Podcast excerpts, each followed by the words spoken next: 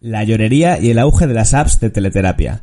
Bienvenido, bienvenida al vigésimo quinto capítulo del podcast Marketing para Psicólogos. Hoy vamos a hablar sobre el futuro.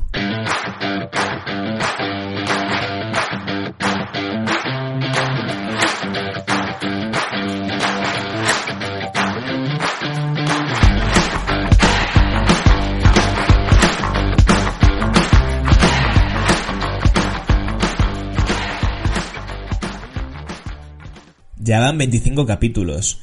Pueden no parecerte muchos, pero a mí en realidad sí que se me hace bastante. Tengo la sensación de que esto comenzó hace nada y ya son 25. Eh, es verdad que no soy todo lo constante que me, que me gustaría con este podcast, pero es que la vida no me da para más. Entre Instagram, eh, los mail, eh, grabar los vídeos, los cursos dentro de la comunidad, mi curro como psicólogo, la verdad es que no me da para más. Eh, pero bueno, que tampoco has venido, supongo, aquí a escuchar mis penas ni mis estreses. Así que voy a centrarme en el tema que nos ocupa hoy.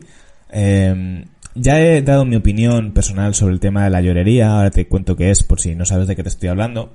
Así que en este capítulo no quiero centrarme de nuevo en la misma idea sobre si es un acto realmente en defensa de la salud mental, es un acto de marketing, sino de eh, hacer una reflexión acerca del auge de las apps de teleterapia que han sobre todo emergido eh, a raíz de la, del COVID, de, la cuarentena y, del bueno de que las personas de que las personas consuman más eh, psicoterapia online.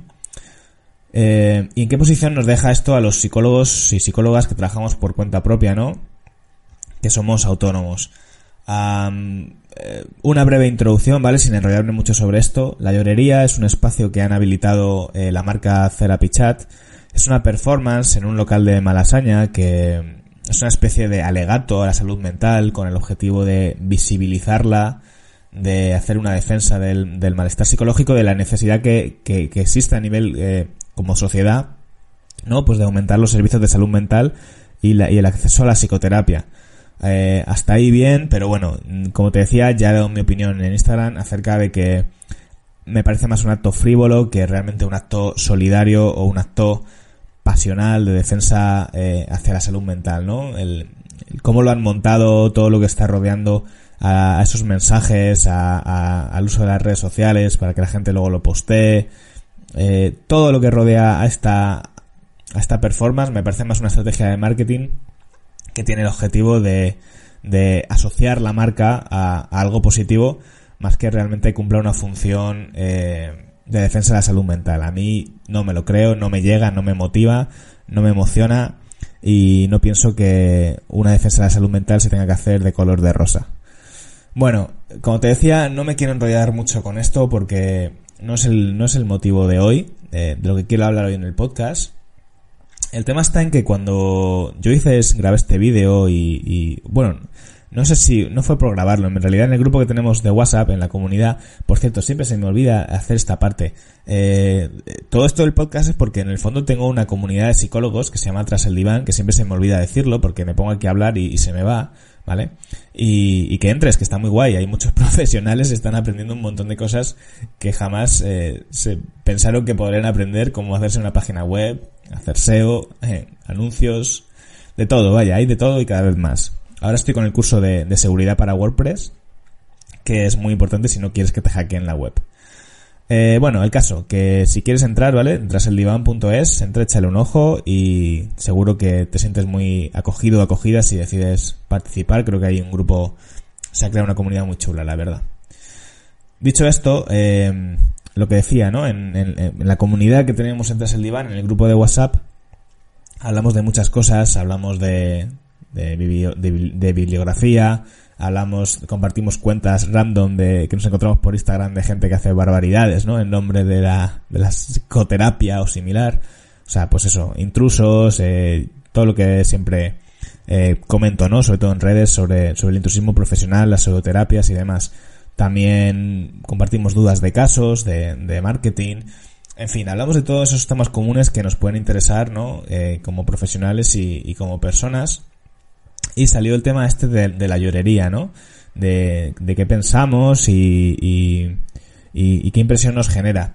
Y entonces hubo un comentario de un compañero que eh, vino a decir que se estaba armando mucho revuelo y que realmente los psicólogos que él trabajaba allí, él trabaja en Therapy Eh, y que, y que no hay tanto descontento, porque uno de los puntos, o una de las críticas también a, a, a, esta app de, de no solamente es esa parte marketingiana, que, que bueno, ¿no? Sino que de alguna manera eh, también se, se fundamenta en un maltrato profesional porque contratan a psicólogos por tres duros, ¿no?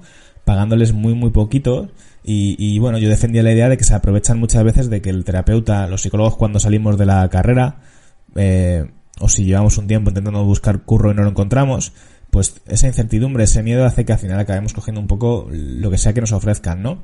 Esa idea que tenemos de que somos unos afortunados simplemente con el hecho de poder trabajar de lo nuestro, sin pensar en si realmente estamos recibiendo lo que nos merecemos por la formación, la experiencia y el valor de, lo que hacemos, ¿no? De, lo que entregamos cuando, cuando ejercemos.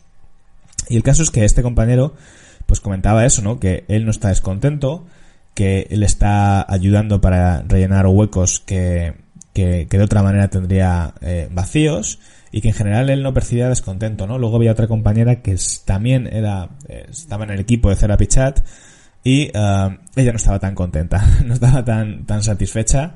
Eh, uno cobraba como 25 euros la, la comisión y la, eh, ella creo que cobraba como 16, ¿no? Porque esto va en función de niveles, en función de unas valoraciones, va subiendo de nivel. Una cosa que a mí esa parte sí que no me gusta nada, me parece que es una forma de, de, enganchar al, al trabajador, ¿no? Al currito, a motivarle mmm, para que consiga mejores valoraciones, y que si no lo consigue y cobras menos, pues en el fondo es tu responsabilidad porque no estás haciendo bien tu trabajo, ¿no? Me parece una presión y, que al final eh, puede llevar a las personas a, querer contentar a sus pacientes, ¿no? Y, en vez de hacer el trabajo como crees que tienes que hacerlo. No sé, no, no me, no me gusta mucho este, este formato, pero bueno, así es como lo tienen montado y en función de eso cobras más o menos, ¿no? Entonces, uh, se generó, al menos en mi cabeza, un, debate, ¿no? Y es, eh, si uh, nosotros, eh, es buena opción para nosotros como profesionales eh, acudir o, o, coger ofertas de empleo de este tipo, ¿no? Que ofertas de empleo, como empleo, tampoco diría que es una oferta de empleo, porque al final tú eres autónomo o autónoma y lo que te dan es como una especie como de, de comisión realmente, no es que estés eh, eh, en nómina.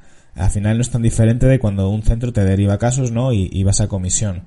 Que tampoco estoy de acuerdo con esas tarifas abusivas. Hay centros que que te derivan casos y es 50-50 durante toda las, durante toda la terapia, ¿no? Y es como, me parece una barbaridad, la verdad. Me parece otro tipo de abuso. Lo que pasa es que, bueno, lo que tenemos ahora un poco delante y de lo que toca hablar son de estas apps de teleterapia que funcionan así. Eh, hay muchas, está Therapy Chat, eh, iFeel, eh, online creo que es, eh, Sonríe, P Sonríe y, y no sé, muchas otras, la verdad.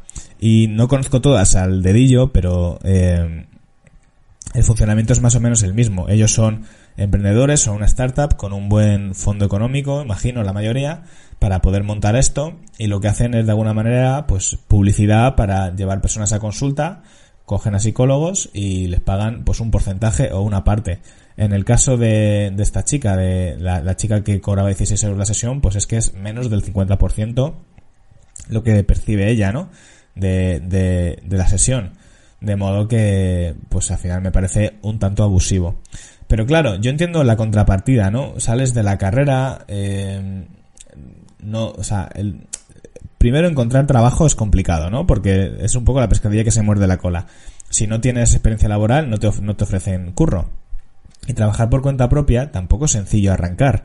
Si no tienes eh, quien te avale, o sea, no tienes quien te recomiende, eh, tienes que empezar a capturar pacientes, y perdona la palabra capturar, pero es verdad que es un poco así, porque, joder, tienes que empezar a moverte desde la nada y empezar a generar un, un volumen de, trabajo que, que, no lo tienes, no partes de cero, ¿no? Eh, por eso tiene sentido proyectos como Tras el Diván, para enseñarte a hacer esa parte, para enseñarte a usar la publicidad, para enseñarte a, trabajar una imagen de marca en las redes sociales que sea susceptible de que luego te puedan contactar, para aprender a usar una newsletter, en fin, para hacer todas estas cosas que pueden hacer, ¿no? eh, que empieces a arrancar y empieces a poder trabajar por cuenta propia. Pero claro, es verdad que esto no es inmediato, esto lleva pues un camino, porque tienes que hacerte la web, tienes que eh, aprender a usar eh, esas herramientas, tienes que, no sé, siempre, siempre, siempre lleva, lleva un proceso y lleva un curro y lleva un esfuerzo que no es inmediato, es una recompensa más a largo plazo. Yo lo estoy viendo en Tras el Diván, personas que entraron hace 7-8 meses y ahora les está empezando a ir bastante bien. Están empezando a tener eh, pues agenda llena o casi llena y a funcionar bastante bien, ¿no? Que me lo van contando. Al final han ido probando varias cosas. Hay a quien le funciona mejor el SEO local porque había menos competencia. Hay quien ha encontrado en Instagram su filón. Hay quien Google Ads ha sido llegar y besar el santo. Hay quien no. O sea, al final es verdad que se trata de ir probando, ¿no? Ir testeando y ver qué es lo que mejor te funciona y, dar con la tecla. Entonces tenemos esta propuesta que es como recompensa a largo plazo, intentarlo, donde al principio, te voy a ser sincero, las pasas putas porque eh, tienes pocos ingresos, eh, a veces también tienes que hacer una cierta inversión de dinero para empezar a poder eh, trabajar con esas herramientas de marketing. Entonces es verdad que no es fácil, no, no es un camino fácil, ¿no? Y por contrapartida tienes la, la, solución inmediata, ¿no? Que es esa propuesta de un sitio que sin que tú inviertas dinero, sin que te cueste nada, sin que tener que rascarte el bolsillo, te van a dar trabajo. Es verdad que trabajo muy mal remunerado, eh, trabajo que, eh, pues eso, yo creo que con un poco, con poco reconocimiento, seguramente tampoco te vaya a dar para vivir. Creo que la, creo que la chica esta que te comentaba decía que no llegaba ni a los 600 euros al mes eh, y tenía una media de 12 pacientes, puede ser, algo así era, ¿vale? Más o menos. El caso es que, eh, bueno, yo con 12 pacientes puedo vivir. Ahora mismo puedo vivir. No te digo que sea un super sueldo, pero con 12 pacientes a la semana puedo vivir bien, ¿vale? Sin embargo, en Therapy con 12 pacientes, no puedes vivir ni, ni nada, ¿vale? Con 600 euros y siendo autónomo, autónoma, vamos, es totalmente imposible, ¿vale?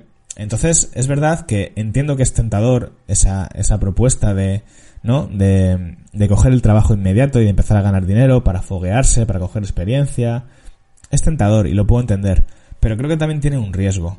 Al final, si tú te acostumbras a esto, es tiempo que le quitas a, a otras cosas eh, y que insisto que a veces es que no queda otra porque tienes que empezar a generar ingresos, no tienes la suerte de poder eh, que te echen una mano tus padres o tener esa posibilidad, ¿no? No queda otra que empezar a generar ingresos de, de lo que haya. Pero es verdad que al final te acomodas, te acostumbras, muchas veces también tenemos como una especie de seguridad al sentir que no nos están escogiendo a nosotros, sino a la aplicación y nos vienen por ahí. Es como una forma de, de, de tranquilizar al impostor o a la impostora, ¿no? No queremos empezar a hacer publicidad ni hacer nuestra propia web porque es como reconocer que somos psicólogos y que, y que podemos ayudar. Sin embargo, es paradójico que escondidos tras la marca de Therapy Chat, eh, u otras, ¿vale? Me da igual, eh, nos sintamos más, eh, más seguros cuando en el fondo al final lo que estamos es trabajando con personas y haciendo exactamente lo mismo. Quiero decir que hay varias razones que nos pueden llevar a coger este tipo de empleos, este tipo de propuestas, pero que al final creo que también tienen un peligro secundario y es que, pues lo que te decía, ¿no? Te acomodes, te tienes al final dos años de autónomo autónoma, no has construido tu propio proyecto y te has comido la, la cuota ya estás en los 300 y algo, ¿no? eh, al final es sencillo eso, lo que te decía, que dejes de invertir en tu, en tu, en tu marca. No lo sé, yo sinceramente no quiero sentar cátedra, yo creo que no lo cogería, sinceramente. Si ahora empezase creo que no lo cogería, pero, insisto, puedo entender el punto de la necesidad de empezar a currar como sea y coger lo que haya, lo puedo entender.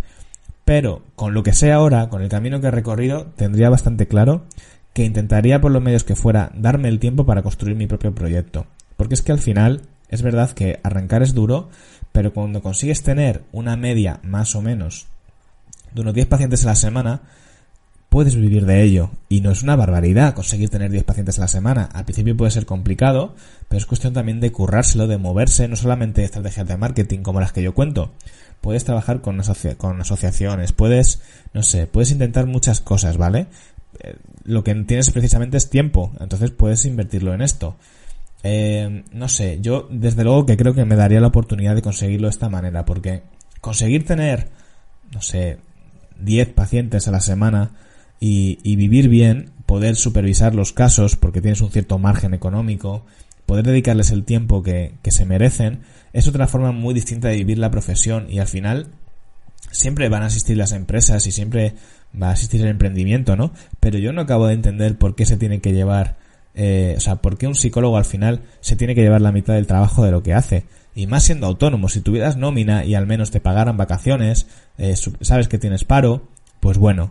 Pero este formato de trabajar para una empresa sin los beneficios eh, que, se, que, tienes como ser un asalariado, me parece que es un, al final es un, un, perjuicio para nosotros, ¿no? Lo de falsos autónomos me parece que es, es de las mayores mierdas que, que, que existen.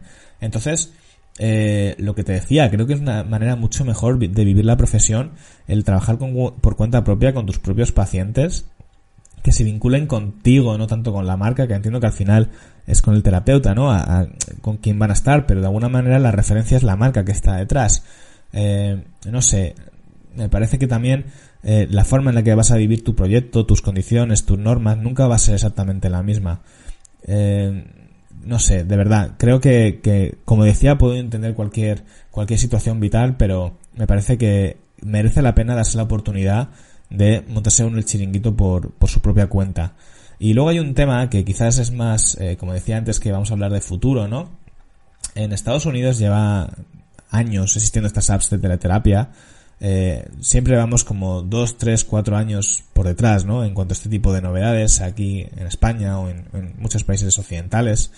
Eh, vamos un poco, pues eso, a, la postre, ¿no? De las cosas que van sucediendo allí son la antesala de lo que, de lo que vamos a tener aquí. Aquí, a raíz de la cuarentena y de todo esto, han explotado las apps de teleterapia, hay muchísimas y, siguen saliendo más, ¿eh? Yo me las sigo encontrando. El otro día me llamaron de, de otra, de, de otra marca, otra cadena nueva que también, eh, pues me, llamaron por si quería ser, trabajar allí, ¿no? Que dije sí. Ni de coña, pero bueno, que van saliendo más porque, porque se nota que hay negocio, ¿no? Y yo creo que el día de mañana va a estar todo copado por esto. Es verdad que están limitadas por el tema de la psicoterapia online, pero al final, eh, no sé, supongo que muchas personas a raíz de esto también se irán acostumbrando más a la psicoterapia online y, que cada vez nos va a costar más a nosotros eh, poder promocionarnos, ¿no? De alguna forma eh, estamos yo creo que cavando un poco nuestra, nuestra propia tumba porque para arrancar nos aprovechamos de, ellas, para empezar una profesión nos aprovechamos de ellas y las estamos reforzando, las estamos haciendo fuertes, porque sin nosotros, sin nuestra labor, ellas no pueden existir. Me refiero a las apps de teleterapia. Y el día de mañana vamos a tener que competir con ellas, con el, con el monstruo que hemos creado nosotros. ¿Vale? Eh, están eh, devaluando también la psicoterapia. Yo entiendo perfectamente y estoy muy de acuerdo con el punto de que hay que hacer la psicoterapia accesible a todo el mundo. Hay lugares para personas, hay, hay yo conozco al lado mío un centro de psicología donde yo vivo que ofrece psicoterapia a personas que no se lo pueden permitir y que, lo, y que de alguna forma lo demuestran, ¿no? Psicoterapia gratuita, no, a, no bajo coste, gratuita para personas que no tienen medios socioeconómicos, ¿vale? Para poder permitírsela. Y eso me parece maravilloso y eso es algo que me encantaría poder instaurar el día de mañana también eh, donde yo trabaje. ¿Vale? Hacer la, psicoterapia accesible a las personas. Pero yo no creo que lo que estén haciendo estas apps de, de teleterapia sea democratizar lo que están haciendo a fin de cuentas es un negocio y lo que están haciendo es devaluar un, es devaluar algo que es un servicio necesario, es un servicio de que para que sea bueno hay que pagarlo, ¿vale? Pagar a la semana 200 euros, eh, yo sé, al psicólogo para muchas personas será algo que no se lo pueden permitir, pero para muchas otras será algo que simplemente valoran que no, que, que bueno, pues que se lo puede, prefieren gastar en otras cosas, ¿no? Creo que poner la psicoterapia en el lugar en el que, en el que se, en el que, en el que merece estar, supone que las personas entiendan que esto tiene un coste y que cuesta y que a lo mejor sí te tienes que quitar de tomar algunas cervezas el fin de semana para poder hacer algo que es necesario, ¿vale? Eh, no, no lo sé, yo creo que al final de evaluar tanto la psicoterapia es convertirla un poco en, estas cosas son un poco el McDonald's de la salud mental, es convertirlo en algo un poco chanchullero y que al final no sé, creo que cuando devalúas algo también la calidad tiende a empeorar. Evidentemente, si ganas menos, pues vas a ofrecer un peor servicio. Eso es, eso es lógico, ¿no? Yo creo que mantener la psicoterapia en el, en el, en el, en, lo, en el valor que tiene hace que la psicoterapia pueda progresar y que sea, pues, más efectiva. No sé, son ideas que me van surgiendo sobre el peligro de estas apps de teleterapia y que, no sé, no deja de ser una reflexión porque cada situación es un mundo, pero yo personalmente abogo bastante por, por construir nuestra propia, nuestra propia marca y hacer un trabajo que sepamos que es cuidado desde dentro y que lo vamos a hacer a nuestra manera. ¿Que es complicado? Sí, puede serlo. ¿Imposible? No, no me no fastidies. Podemos vivir de la profesión. Si estas apps están consiguiendo traer a gente a sus consultas, ¿por qué nosotros no íbamos a poder? Pacientes hay y gente con necesidad del psicólogo hay. Por lo tanto, lo que tenemos que es que aprender a movernos, ¿vale? y darnos el tiempo y el esfuerzo necesario para poder hacerlo. O al menos yo lo veo así. Bueno, pues nada, esta es la reflexión de hoy sobre el tema del auge de las apps de teleterapia. Eh, sobre la llorería, pues no voy a decir más que ya lo que ya he dicho en Instagram. Tampoco eh, me parece que sea cuestión de ser más repetitivo. Así que nada, eh, esto es un poco lo que quería contar hoy. No sé si a modo de desahogo, a modo de, de interés también para el resto de personas. Y nada más, eh, te recuerdo lo, lo, lo de siempre, que si quieres ser parte de una comunidad de psicólogos que están aprendiendo a construir su propia eh, carrera profesional, yo estaré encantado y los compañeros también de recibirte en treseldivan.es. Nos vemos en el siguiente capítulo. Un abrazo. Adiós.